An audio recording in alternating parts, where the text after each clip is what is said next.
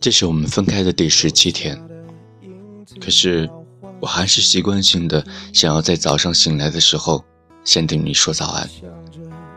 只是拿起手机之后，我才发现，在聊天记录里，最后一条消息的时间是十七天前的下午六点二十八分。对啊，我们分手了。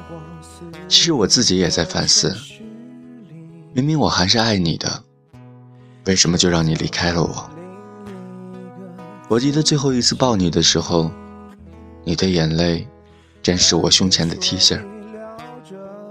你抽泣着说：“我根本不能够懂你到底在想的是什么。”那个时候，我很生气，我觉得你在无理取闹。其实我是懂你的呀，我知道你每一个小动作背后的隐形话语。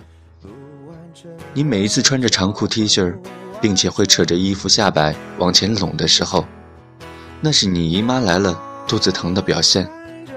因为你讨厌生姜，所以每次都会去给你买上带有生姜粉的红糖。现在家里的橱柜里应该还有半包。你每次抿着嘴，歪着头，一般都是在想一些事情，比如你想要吃我不喜欢的水煮鱼，所以要找理由说服我；比如在想我们去看哪部电影的时候，会让自己不无聊，又能陪着我。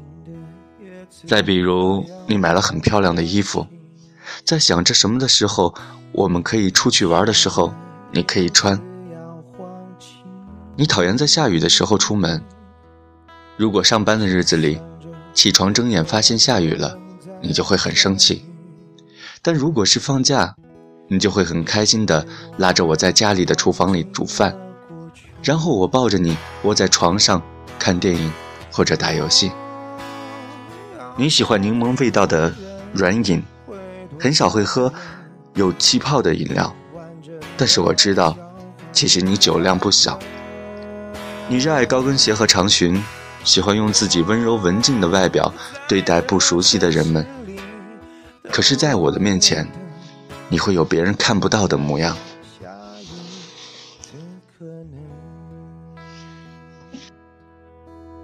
等待着。